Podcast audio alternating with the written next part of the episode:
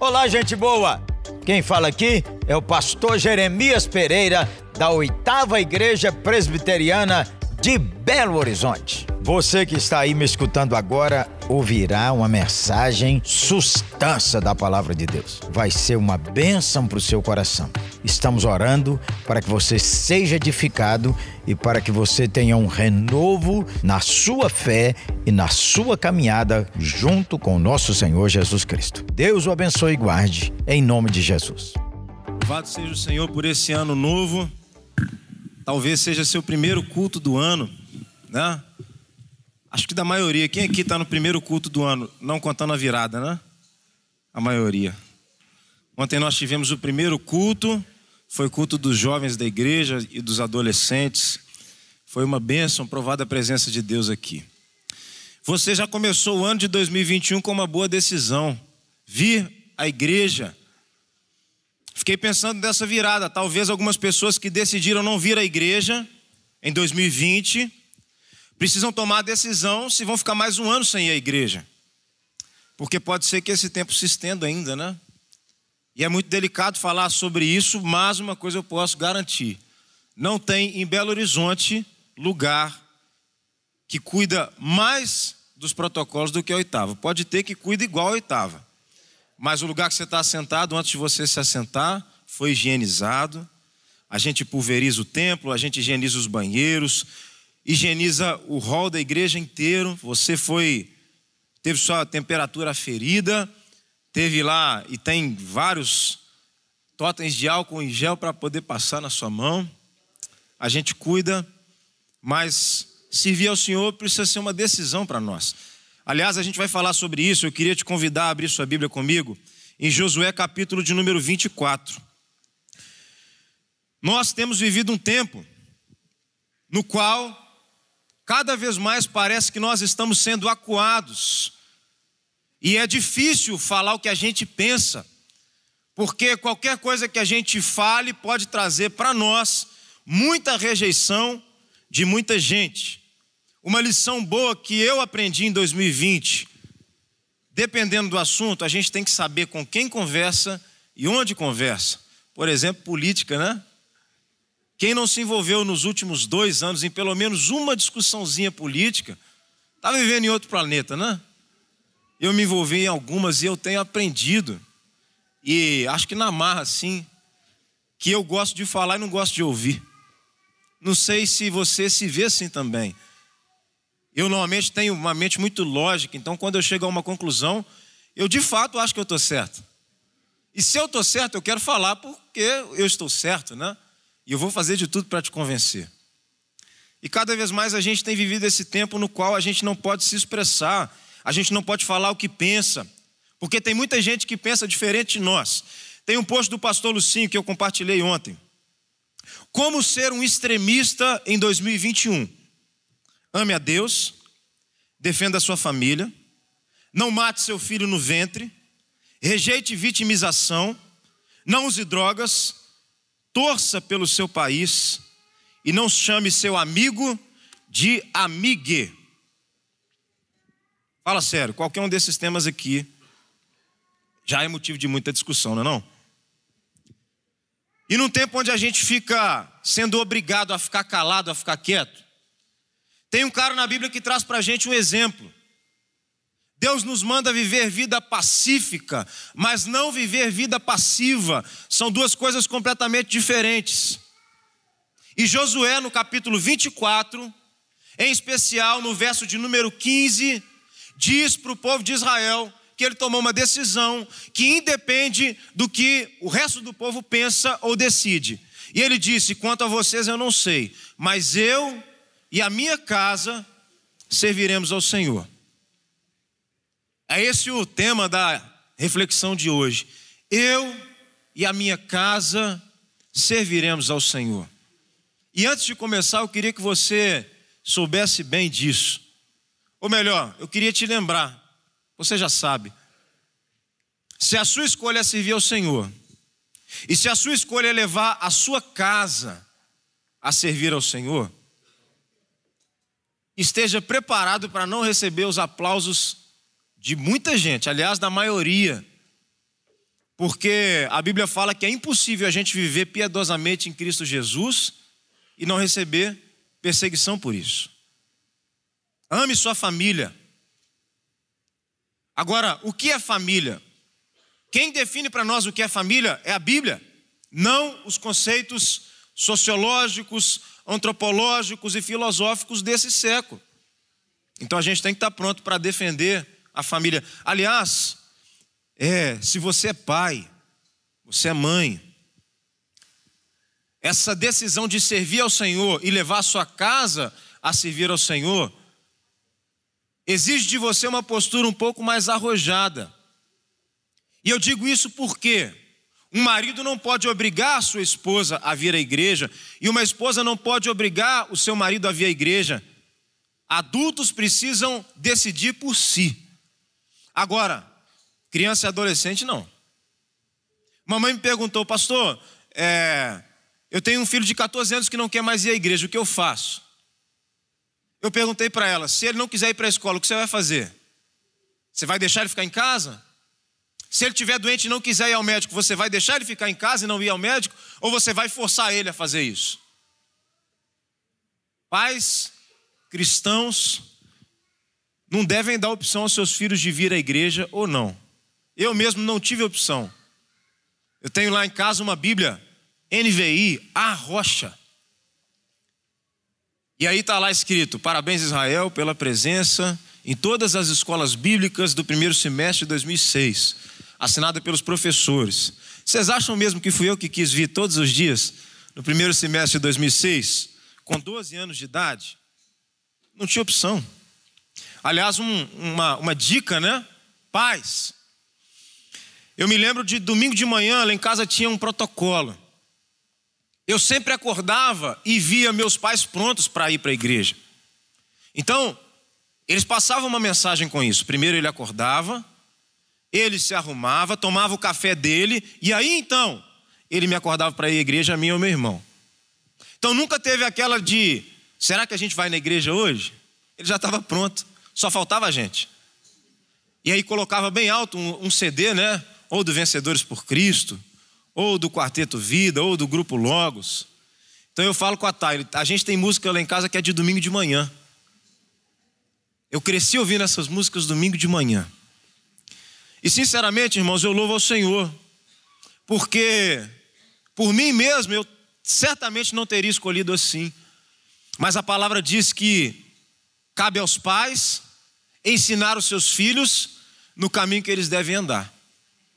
Louvado seja o Senhor, porque nós temos nessa igreja pais que têm ensinado seus filhos no caminho que eles devem andar. Amém? Eu quero então fazer uma oração e depois eu quero ler com você algumas partes do capítulo de número 24. Senhor Deus, nós te bendizemos nessa manhã pela tua presença, te bendizemos, Senhor, porque o Senhor está vivo, e te bendizemos, Deus, porque 2021 começou, e eu sei, Deus, que o Senhor tem grandes coisas para nós. Assim, Deus abre os nossos olhos e o nosso coração para entender aquilo que o Senhor quer falar nessa manhã, em nome de Jesus. Amém e amém. 2021 começou e lendo a Bíblia antes de ontem, começamos um novo plano de leitura anual da Bíblia. E eu vou falar para os irmãos, eu estou seguindo a risca, viu? Já li todos os dias desse ano. Então, eu vi lá que Deus fez separação entre o dia e a noite, e aí diz assim que ele diz que aquele foi o primeiro dia. Aí no segundo dia Deus faz separação entre as águas, entre os céus, e ele fala: "Não, então isso aqui foi no segundo dia". E eu percebi que Deus gosta de delimitar tempo para as coisas que ele quer fazer. Aliás, quando a gente olha para a história do povo de Israel, era assim. Tinha a festa da Páscoa, tinha as festas dos tabernáculos. Eram muitas festividades que Deus colocou no calendário do seu povo, para que o povo soubesse que agora chegou o tempo para isso. Agora chegou o tempo de louvar ao Senhor por aquilo. Então, sinceramente, eu começo 2021 com a expectativa grande de que o fato de Deus ter encerrado no nosso calendário uma década e começado outra, né? na verdade, a década começou na, no ano passado, né? 2020. Mas o fato de Deus ter feito o nosso calendário mudar um número significa que Ele tem novos projetos para nós. Não significa que os projetos que Ele tem agora não, não estão interligados com os que Ele já tinha antes e com os que Ele tem desde a fundação do mundo, mas de fato, Deus tem coisas para fazer na nossa vida em 2021 e a gente tem que estar aberto para entender isso. Amém? Então, a partir do verso 14, eu vou ler na versão King James atualizada. Essa é uma versão que o conselho da igreja tem estudado nesses dias, e vocês vão acompanhar na tela pela versão revista atualizada. A palavra de Deus diz assim: Agora, portanto, temei ao Senhor e servi-o com integridade e com sinceridade. Lançai fora os deuses aos quais serviram os vossos antepassados, do outro lado do rio e no Egito, e servi de coração a Yahvé. Porque se não vos parece bem servir a Yahvé, escolhei agora a quem quereis servir, se as divindades às quais serviram vossos antepassados, além do rio Eufrates, na terra da Mesopotâmia, ou os deuses dos amorreus em cuja terra agora habitais. Eu e a minha casa serviremos ao Senhor. Você pode repetir comigo? Eu e a minha casa serviremos ao Senhor. Eu não sei quão importante é para o presidente do nosso país vir à igreja. Eu não sei quão importante é para o governador do nosso estado vir à igreja. E também não sei quão importante é para o prefeito da nossa cidade que eu venha à igreja. Eu sei quão importante é para mim, para minha esposa, e a decisão que a gente tomou é que se a igreja estiver aberta, eu e a minha casa serviremos ao Senhor também vindo à igreja. Diante disso, o povo unânime respondeu: Longe de nós abandonarmos a Yahvé para servirmos a outros deuses. O Eterno, o nosso Deus é aquele que nos fez subir, e a nós e aos nossos pais da terra do Egito, da casa da, da escravidão, que fez estes sinais poder portentosos diante dos nossos próprios olhos e nos guardou por todo o caminho que percorremos e por entre todos os povos através dos quais passamos. E Yahvé pessoalmente expulsou de diante de nós todos os povos pagãos, bem como os amorreus que habitavam a terra. Portanto, nós também serviremos ao Senhor, pois Ele é o nosso Deus. Declarou então Josué a todo o povo reunido: Não podeis servir a Yahvé, pois Ele é um Deus santo um Deus zeloso e ciumento, que de forma alguma perdoará a vossa rejeição, nem as vossas iniquidades e pecados. Se abandonardes a Deus, o Senhor, e cultuardes aos deuses dos pagãos, ele se voltará contra vós e vos castigará, mesmo depois de ter sido misericordioso e generoso para convosco. Ele vos fará grande mal e os exterminará da terra. Contudo, o povo todo declarou diante de Josué: Não, é a Yahvé que serviremos. Afirmou então Josué diante de toda a congregação: Sois testemunhas contra vós mesmos de que escolhestes a Yahvé para adorar e servir. Responderam em unissono: Sim, somos testemunhas. Então Josué ordenou-lhes: Lançai fora, pois todos os deuses e ídolos estrangeiros que estão no meio de vós, e inclinai o vosso coração exclusivamente para Yahvé, o Deus de Israel. E todo o povo declarou diante de Josué: Ao Senhor, o Eterno, nosso Deus, serviremos e somente a Sua palavra obedeceremos. Eu quero ler até aqui. Eu quero primeiro entender o que está acontecendo no capítulo número 24. Se você se dedicar na leitura, o povo chega na terra prometida, e chega na hora de separar as terras e isso acontece. E agora é o tempo de cada um voltar para sua casa. Mas antes de que antes de cada família retornar para sua casa, Josué chama todo mundo para uma grande assembleia, uma reunião. E ele começa a falar então diante do povo aquilo que Deus colocou no coração dele. E sabe, nessa história em um determinado momento, Deus toma a palavra, porque no verso 2, Josué diz: Assim diz Yahvé, o Deus de Israel. É como se ele dissesse: Olha, antes da gente voltar para a casa que Deus nos deu, para a terra que Deus deu para cada uma das famílias, das tribos, Deus tem um recado para vocês. E o recado de Deus é o seguinte: Deus começa a lembrar o povo de tudo aquilo que ele tinha feito pelo povo, desde Abraão. Então Deus diz assim: Olha, eu chamei Abraão, e eu guiei Abraão, eu dei para Abraão um filho que ele não podia ter, um filho da promessa, Isaac. E depois disso eu escolhi Jacó e eu iniciei a caminhada do meu povo. Meu povo foi escravizado no Egito, mas eu ouvi o clamor do meu povo, e eu levantei Moisés, e eu enviei as pragas, e eu libertei o meu povo com mão forte, e eu fui à frente de vocês trazendo libertação. Eu destruí os inimigos de vocês, os cananeus.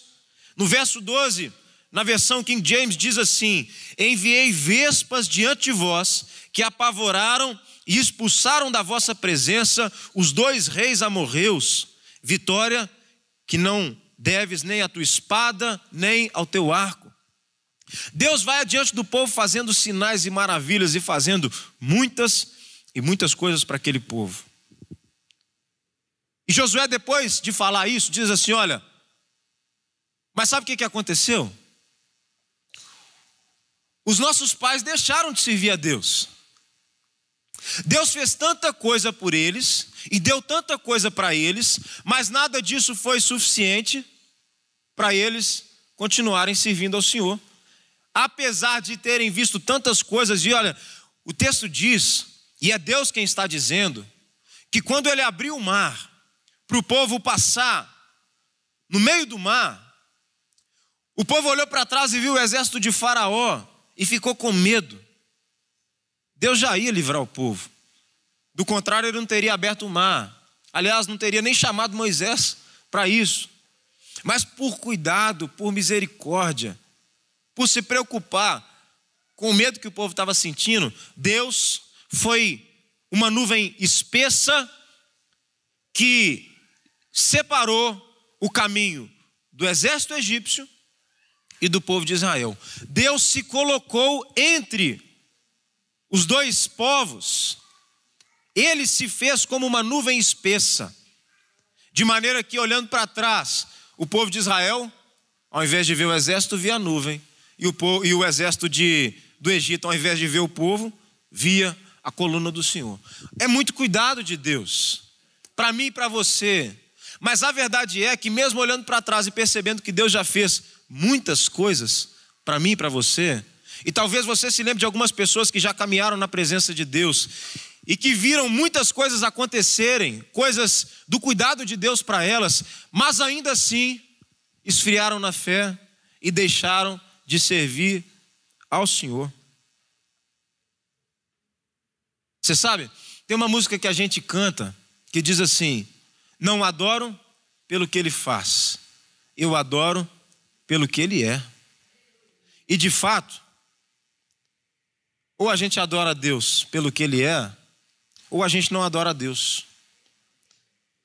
Não que nós não devemos adorá-lo pelo que Ele faz, porque o Senhor faz muitas coisas, e as coisas que Ele faz são dignas de louvor e adoração, mas a razão da nossa adoração não é a bênção que Deus dá, mas o Deus que dá a bênção. Eu queria tirar três lições desse texto. A primeira delas, servir ao Senhor é uma escolha pessoal.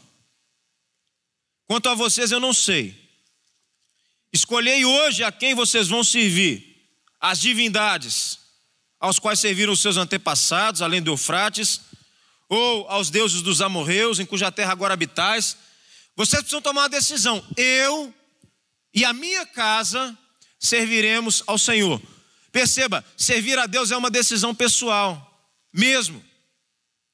Porque eu não posso tomar essa decisão por mais ninguém além de mim e daqueles que estão debaixo da minha autoridade.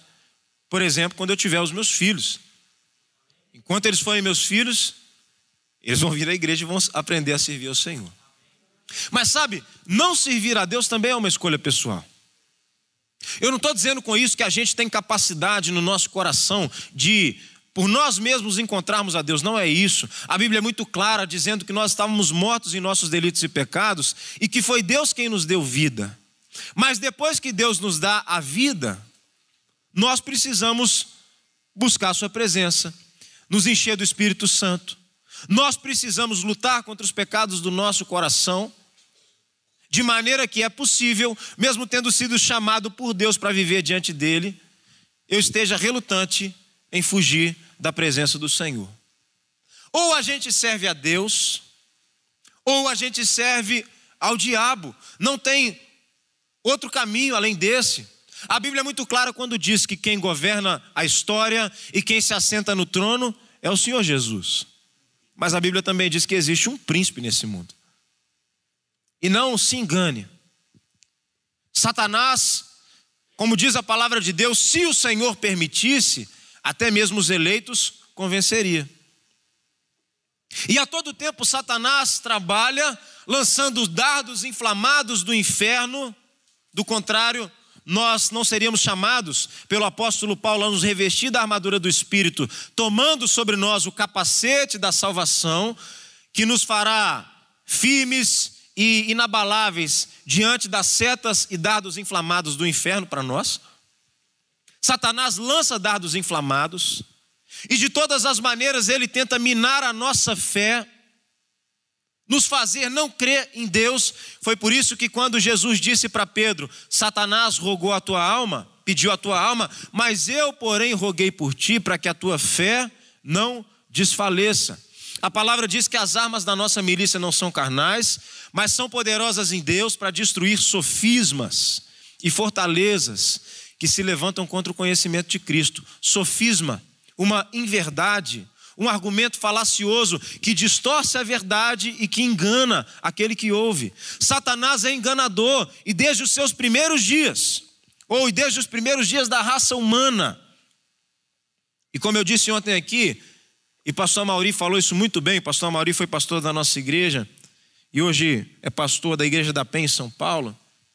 A Bíblia não precisa ser atualizada, porque é o mesmo velho mundo os mesmos velhos homens, é o mesmo velho pecado, é a mesma velha tentação e proposta de Satanás de distorcer aquilo que Deus diz. Mas é o mesmo evangelho. É a mesma palavra de Deus que leva a gente de volta para o Senhor. É a mesma velha boa nova que nos leva para Deus. Amém? A gente não pode ser inocente, irmãos, diante daquilo que a gente ouve e recebe. Existe uma teoria, o pastor Jeremias já conversou conosco sobre ela, chamada janela de Overton. Uma teoria interessante, que diz o seguinte: ao longo do tempo, uma verdade absoluta, se for desconstruída com doses homeopáticas, pode se tornar negada. E uma realidade negada, se for afirmada com doses homeopáticas, pode se tornar verdade absoluta. Quer ver um exemplo disso? Você pode pesquisar, eu não me lembro o nome do autor dessa, desse artigo, mas um artigo científico que fala sobre a relação no Brasil entre o aumento do índice de divórcios e também as novelas, o conteúdo das novelas que foram apresentadas da década de 50 até a década de 2000, até o fim da década de 90. E aí a pesquisa mostrava o seguinte: o número cresceu de maneira proporcional àquilo que era ensinado nas novelas. Lá atrás no Brasil, era uma verdade absoluta que o casamento é indissolúvel, que o casamento é a base da sociedade que a gente não pode deixar de cuidar da nossa família, que o lugar certo para a gente aprender a ser educado é dentro de casa. Então, pai e mãe tinham papéis singulares e muito fortalecidos na sociedade. Era assim. Mas aí começou uma novela. Eu não vou lembrar o nome das novelas, até porque são novelas de bem antes do meu nascimento, né? Eu estou no final aí da década de 90 já, estou na década de 90, 93. Mas aí é interessante porque você concorda comigo que o casamento não deve acabar? Amém? Mas e quando a novela apresenta um casal em que o marido é um homem violento, é um homem abusivo, é um homem que tem problema com bebida, que tem problema com jogo, que gasta o dinheiro, que aposta a casa da família. Nesse caso, uma mulher que apanha do marido deve continuar casada? É claro que não, irmãos. É claro que não. Violência doméstica é caso de polícia. A gente não tem dúvidas disso. Mas a pergunta é: por que na novela é sempre o pai de família, o babaca, e não o amante, né? Que entra no meio da briga, que defende aquela mulher, que cuida dos filhos daquela mulher? Por que, que é sempre o de fora que é o cara legal e é sempre o marido que tem problema? Por que, que é sempre o homem rico e heterossexual que é violento e que não cuida das pessoas? E à medida que o tempo vai passando, verdades absolutas foram desconstruídas. Hoje, a realidade nossa é: não deixe de lutar pelo seu casamento, ou a realidade nossa é: se o seu casamento não te faz feliz, para que você vai ficar casado? Nós estamos em qual dos dois lados? Foi com dose homeopática. Lá atrás era muito claro. A Bíblia diz que Deus criou homem e mulher. Muito claro. Mas agora a gente chegou num outro ponto em que chamar o vereador mais votado de Belo Horizonte de homem pode te levar para a cadeia. Porque, mesmo tendo nascido com seu DNA definido de sexo masculino, ele não se sente assim. E aí, por exemplo, lá na década de 50, creio eu, se um homem adulto quisesse ter relação sexual com uma menina de 12 anos, ou se uma mulher adulta quisesse ter relação sexual com um homem de 12 anos, os pais dessas crianças certamente se posicionariam para defender seus filhos se fosse preciso até a morte. Mas a gente chegou num tempo em que o Supremo Tribunal Federal do nosso país permitiu que um adolescente de 12 anos seja visitado num centro socioeducativo para ter visita íntima, desde que seja com consentimento. O que eu estou dizendo é o seguinte: ou a gente serve a Deus, ou a gente serve ao diabo. A gente não pode ser inocente e achar que não tem nada a ver. Não dá, irmãos. E a gente precisa tomar uma decisão, porque é pessoal. Ou vocês acham que Abraão foi aplaudido pela família dele quando decidiu obedecer à voz de Deus? Abraão sai da sua terra, da sua parentela e vai para onde eu vou te mostrar. Imagina a conversa de Abraão com os seus. Ó, oh, Deus apareceu para mim e mandou eu sair andando. Você vai para onde? Eu não sei ainda, ele vai me mostrar. É um deserto. Como é que você vai andar no deserto? Deus me chamou. Mas, cara, tem tudo aqui: você tem gado, você tem água, você tem terra, você já tem sua esposa, você tem seus servos, seus escravos. Vocês acham que, que Abraão, pai dele virou para ele, a família dele falou assim: parabéns, Abraão, você é um cara de Deus mesmo. Vocês acham que Noé foi admirado pelas pessoas de seus dias, quando Deus disse: Noé, eu vou fazer chover sobre a terra, você deve construir uma arca. E é o seguinte: vai caber todos os animais do mundo dentro dessa arca. Aí o Noé está lá construindo uma arca num lugar que não tinha mar, né? O que você está fazendo aí, cara? Ele está trabalhando, trabalhou sozinho, no máximo ele teve a ajuda dos filhos, né? Demorou para fazer aquilo. Teve que cortar a madeira, teve que preparar a madeira, teve que começar aquela obra, ver o projeto que Deus deu, fazer tudo à risca. Demorou muito tempo. As pessoas passavam e diziam o quê? Noé, você é um homem de fé, cara, parabéns. Pelo contrário. Não teve ninguém que entrou naquela arca, só ele e a família dele. Aliás, a gente pode olhar para a vida de Jesus. Jesus uma vez virou para os seus irmãos, ele já estava operando muitos milagres. Muita gente já vinha ouvir o que ele tinha para dizer, e mais ainda vinha para comer o pão que ele multiplicava e para receber os milagres que ele dava. E aí os irmãos falaram assim: Ô Jesus, está tendo a festa da Páscoa lá em Jerusalém, vamos lá, senhor. Você faz os negócios aí, o pessoal precisa ver isso. E aí Jesus olha para os seus irmãos e diz: Olha, não é chegada a minha hora, vocês não entendem o que eu estou falando. O mundo não odeia vocês. Mas a mim o mundo odeia, porque eu dou testemunho das suas obras que são más. Jesus chamou a gente para brilhar no mundo, como igreja.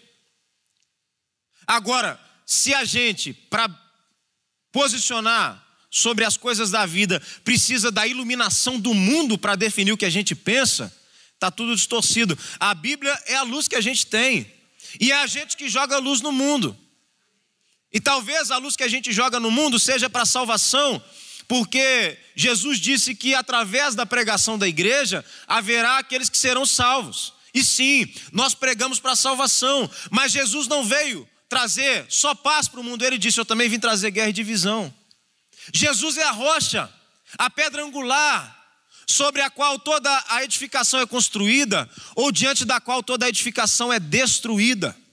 Ou nós estamos alicerçados em Cristo, ou nós somos esmagados por Ele, não tem outro caminho. A Bíblia fala que existem duas portas, uma é larga e a outra é estreita. Estreita é a porta que conduz à vida, e são poucos os que acertam nela. E larga é a porta e abastado o caminho que conduz para a morte, e são muitos os que entram por ela. Você precisa tomar uma decisão hoje se você vai servir ou não ao Senhor. A segunda lição que eu tiro desse texto: se você vai servir ao Senhor, e se eu vou servir ao Senhor, e eu quero servir ao Senhor, a gente precisa servir ao Senhor pelo que Ele é. Também pelo que Ele faz, mas pelo que Ele é. Sabe por quê? Quando Deus chamou Moisés para dar ao povo os mandamentos, a primeira coisa que ele disse em Êxodo capítulo número 20: Eu sou Iavé, o Senhor, o seu Deus. Nós servimos a Ele porque Ele é Deus. E é verdade que às vezes Deus faz coisas que a gente não gostaria que Ele fizesse. Ou Jesus falou para Deus assim: Deus, muito obrigado que o Senhor vai me mandar para a cruz. Pelo contrário, no Getsemane ele orou dizendo: Ô Pai, se for possível, passa de mim. Mas o fato de nós entendermos que Ele é Deus, nos faz olhar para 2020, um ano difícil, e entender: o Senhor está no controle, o Senhor governa sobre tudo. E deixa eu falar uma coisa interessante: a gente fala muito sobre salvação, e a gente tem que falar mesmo sobre isso, a igreja é chamada a pregar sobre a salvação. E a gente fala da salvação pela graça, ou seja, Deus não exige nada de nós para nos salvar. E Ele não exige nada de nós porque a gente não tem nada para oferecer. Se Deus exigisse de nós o mínimo grau de justiça própria para que a gente fosse salvo, a gente não seria salvo. Mas Ele fez isso de graça.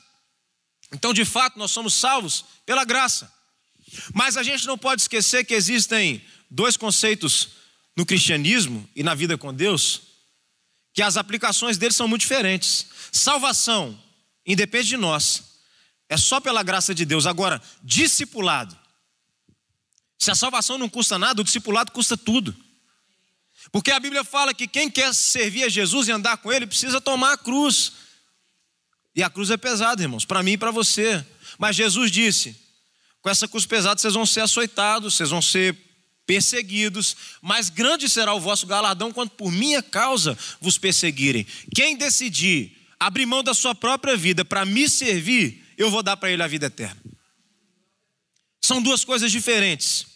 Os pais receberam as bênçãos de Deus, mas eles negligenciaram o processo. E quando a gente recebe a bênção de Deus e se alegra só na bênção de Deus, é bem possível que a gente esteja preocupado só em favorecer ou em alimentar um desejo do nosso umbigo, do nosso coração. Quando a gente se alegra só pelo que Deus nos dá, a gente se alegra na nossa própria glória. Que seja feita a nossa vontade. A gente quer usufruir do benefício, mas não quer ser moldado pelo processo de Deus. Sabe o que isso mostra para gente? Que a gente precisa aprender a amar a Deus. Porque se a gente amar o Senhor, e se a gente parar para meditar na Sua beleza, na Sua santidade, na Sua grandeza, em quem Ele é, a gente vai ter vontade de ser parecido com ele. Tem uma frase de Charles Haddon Spurgeon que diz exatamente assim: que os presentes do teu amor não afastem os nossos corações de ti. E a verdade é que tantas vezes a gente ama tantos presentes que a gente deixa de lado aquele que nos ama. Por isso a gente deve servir ao Senhor por quem Ele é. Eu sou Yahvé, o Senhor, teu Deus. E a palavra diz que se a gente descobrir quem é o Senhor, tem muita coisa boa para a gente descobrir. Paulo, quando foi falar do amor de Deus, ele disse que o amor de Deus é alto, ao mesmo tempo é profundo, é largo, é imenso. Eu vou pedir para colocar na tela, por favor, o texto do Salmo 36, verso 8. Você pode pôr para mim? Salmo 36, verso 8. Foi o salmo que o pastor Jeremias leu na virada do ano. Olha que texto maravilhoso. Eu vou ler na revista atualizada que vai ser colocada aqui na transmissão.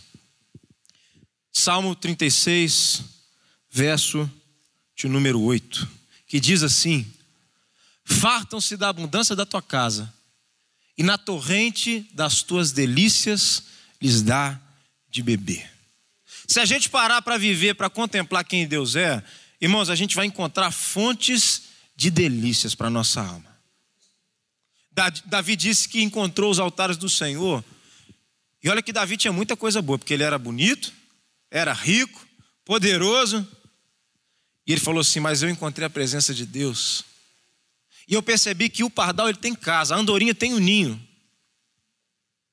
Ou seja, cada ser tem um ambiente para ser acolhido. E o ambiente para eu ser acolhido não é no palácio do meu reinado. E também não é sendo ovacionado pelo exército que está debaixo do meu comando. Davi disse assim, cara, assim como o pardal encontrou casa e a andorinha um ninho, eu encontrei os altares do Senhor. E se eu decidir viver fora dos altares do Senhor, vai ser a mesma coisa da andorinha querer criar os seus filhos sem ter ninho para eles. Porque o único lugar onde aqueles filhotes podem ser acolhidos é no ninho. É tudo que eles precisam. Aliás, é o melhor lugar onde eles podem estar. Se você já viu ninho de passarinho, é uma coisa impressionante. A gente tem dedo e não consegue fazer um ninho daquele. passarinho tem um bico. E ele faz um lugar tão aconchegante, macio, quentinho, seco, onde seus filhotes podem crescer. Davi falou: Eu encontrei a tua presença, Deus. Eu prefiro estar à porta das casas do meu Deus a permanecer nas tendas da perversidade. Para mim, mais vale um dia na presença do Senhor do que mil fora dela.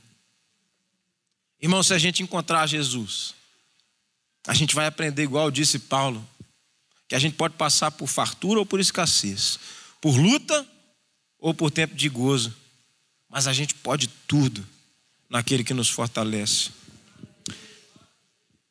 Decida servir ao Senhor, é uma decisão pessoal. Decida servir ao Senhor por quem Ele é. Porque foi isso que disse aqui o Josué. Eu e a minha casa serviremos ao Senhor. E por fim, se a nossa decisão é servir ao Senhor nessa manhã, para fazer isso, para servir ao Senhor, precisamos obedecer a Sua palavra. Verso número 24 diz assim: E todo o povo declarou diante de Josué: Ao Senhor o eterno nosso Deus serviremos, e somente a Sua palavra obedeceremos. Irmãos, nós precisamos amar a palavra de Deus.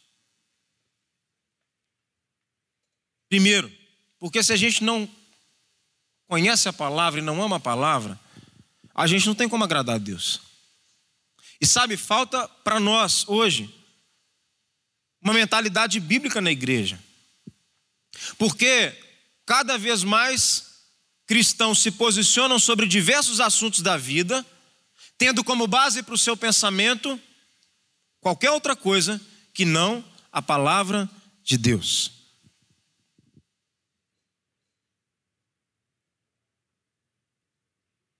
Foi aprovado na Argentina na última semana o aborto deliberado. A gente já parou para pensar o que, que a Bíblia fala sobre um feto que está sendo gestado no ventre da sua mãe? Porque pensa comigo, se a Bíblia fala sobre isso, e a gente se posiciona sobre esse assunto sem saber o que a Bíblia diz, está errado. O desafio do cristão não é falar o que agrada as pessoas. Também não é desagradar as pessoas, não. A gente não tem que ser o do contra, o inconveniente, não é isso. Mas tem que estar claro para nós o que Jesus disse quando falou que o mundo jaz no maligno. E que no fim dos tempos, E olha só como tem se cumprido os sinais, o amor de muitos se esfriaria e os pecados se multiplicariam.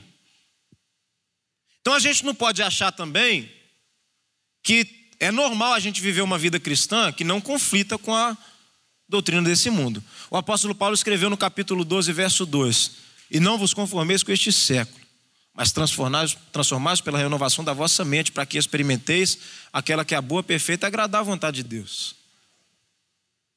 Esse século tem por trás de si um príncipe de morte que é inimigo das nossas almas, Satanás e seus demônios.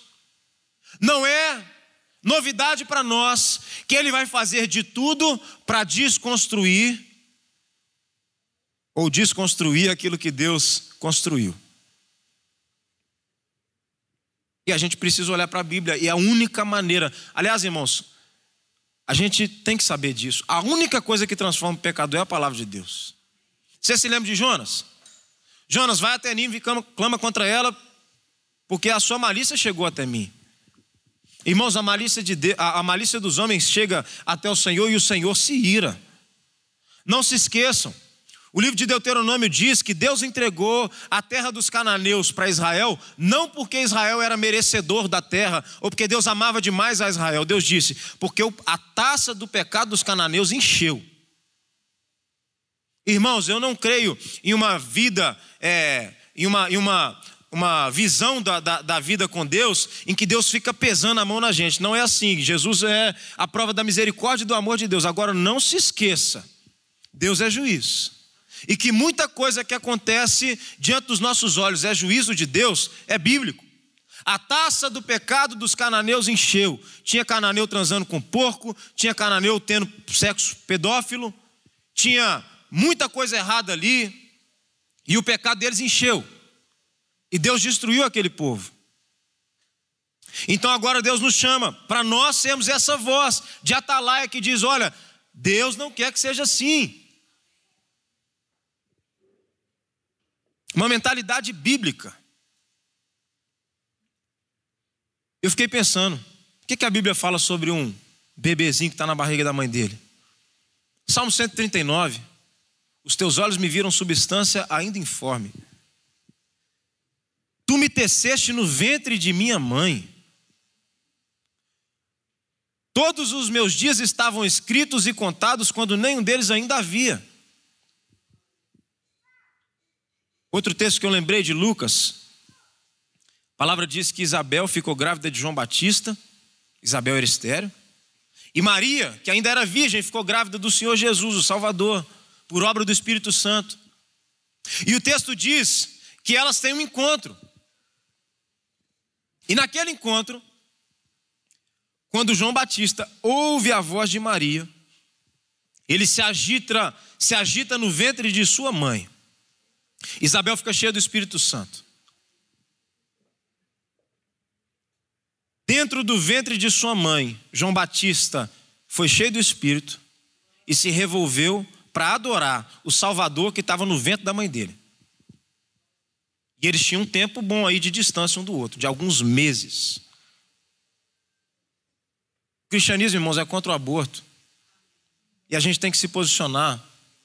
E se a gente vive com medo de posicionar, eu não estou dizendo para a gente sair brigando com as pessoas, não é isso. Mas não dá para ser um isentão, não dá. Porque Jesus chamou a gente para ser testemunha, e testemunha fala, Ele mandou a gente proclamar. Precisamos de uma mentalidade bíblica. Para servir ao Senhor, precisamos obedecer a Sua palavra. Amém? Queria te convidar a um tempo de oração, você puder fechar os seus olhos. Queria que você tomasse algumas decisões aqui hoje. Primeiro, lê sua Bíblia em 2021. Três capítulos por dia, você lê no ano inteiro.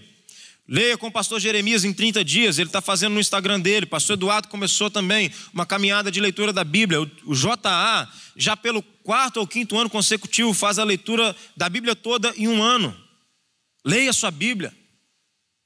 Segunda decisão: tire tempo de oração. Marque uma reunião com Deus antes de dormir. Vai para a sala de sua casa. põe uma água gelada no copo, senta para ter uma reunião com Deus, todos os dias, ou antes de começar o seu dia, acorda e fala assim: Ó, eu tenho uma reunião agora com o dono da minha vida, e coloca a sua vida diante dele. Terceiro, vai para a igreja. Se você pode, vai para a igreja. Você que está em casa e nos assiste de outros lugares, irmão, o digital é uma bênção.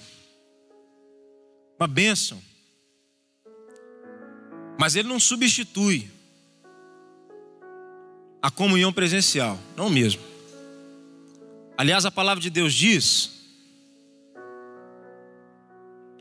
que o óleo que desce pela cabeça de Arão, escorre na sua barba e vai para a orla das suas vestes, ali havia os nomes das doze tribos de Israel. Deus falou assim: Foi ali que eu ordenei minha bênção. É no meio da comunhão. Eu já assisti muito e quero assistir mais ainda cultos online, não tem pecado nenhum nisso. Mas não deixe que essa ferramenta te transforme em alguém que tem uma fé individual. Porque a gente ora ao Pai Nosso que está no céu. Ele não é meu, ele é nosso. Se você ainda não é envolvido com sua igreja, você precisa se envolver. Porque senão você pode passar cinco anos sentado aqui e ser só um, uma pessoa que contempla o que está acontecendo, né? Um convidado. Igreja não é lugar da gente vender ingresso. Ninguém vem aqui para assistir. A gente vem oferecer culto. E a gente vem junto porque Deus quer que a gente ofereça culto junto. Só que o culto não é esse tempo que começou, 11 horas e vai acabar daqui a pouco. O culto é a nossa vida. Nós cremos assim. E a gente cultuou o Senhor com os dons e talentos que Ele nos deu, investidos no reino e na proclamação do, da, da, do Evangelho. E por fim, irmão, posicione-se. Posicione-se com amor. 1 Pedro, capítulo 3, verso 15. Os irmãos que tiveram aí o módulo de apologética, decoraram, né? A palavra diz: Antes santificar a Cristo como Senhor em vosso coração estando sempre preparado para responder a todo aquele que vos pedir razão da esperança que é em vós. Mas como é que a gente faz isso? Com mansidão, com temor, imitando o nosso Salvador. Mas não deixe de se posicionar, irmão. Uma, uma frase que eu ouvi diz assim: A audácia dos maus se alimenta da omissão dos bons. Toda vez que a gente fala quando devia ficar calado, a gente peca. Mas toda vez que a gente fica calado quando devia falar, a gente peca. E o que a gente quer é não pecar, a gente quer agradar o Senhor, amém? Senhor Deus, nós oramos nessa manhã, pedindo, Deus, que o Senhor faça cumprir na nossa vida aquilo que Jesus nos ensinou, porque Ele de fato foi teu servo, fiel, perfeito. Josué tomou essa decisão, mas Josué mesmo, Deus, não era o Salvador, ele teve suas falhas. Mas Jesus, perfeito, nos ensinou que é possível servir a Ti. Faz assim, Deus, sobre nós, em nome de Jesus. Tem alguém nessa manhã que deseja entregar sua vida ao Senhor Jesus? Você tem que andar com Deus, você precisa ser do Senhor Jesus. Jesus morreu por você, você precisa caminhar com Ele. Tem alguém que nessa manhã declara: Eu creio e eu quero agora servir ao Senhor Jesus. Se você é essa pessoa, eu queria que você levantasse sua mão. Eu quero nessa manhã a partir de hoje eu quero servir ao Senhor Jesus. Alguém aqui? Se tiver, rega sua mão alto. Se você está em casa e deseja tomar essa decisão, acesse o QR Code agora. A gente quer falar com você sobre isso. Amém? E será que tem alguém aqui que está precisando assim de Deus ajustar uns parafusos dentro de você e você vai falar assim, cara, Deus falou comigo hoje. Se tiver, rega sua mão. Deus falou com você nessa manhã. Alguém? Se é você, erga sua mão. Deus falou comigo, irmãos. Espero ter falado com vocês também. Deus abençoe você na sua casa. Que Jesus abençoe cada um dos irmãos. Muito obrigado porque você escutou essa mensagem. Que ela não seja roubada do seu coração, mas que ela dê fruto a 30, 60 e 100. Aleluia. Ah, eu quero convidar você para vir aqui à oitava Igreja Presbiteriana. De perto é muito melhor. Venha estar conosco.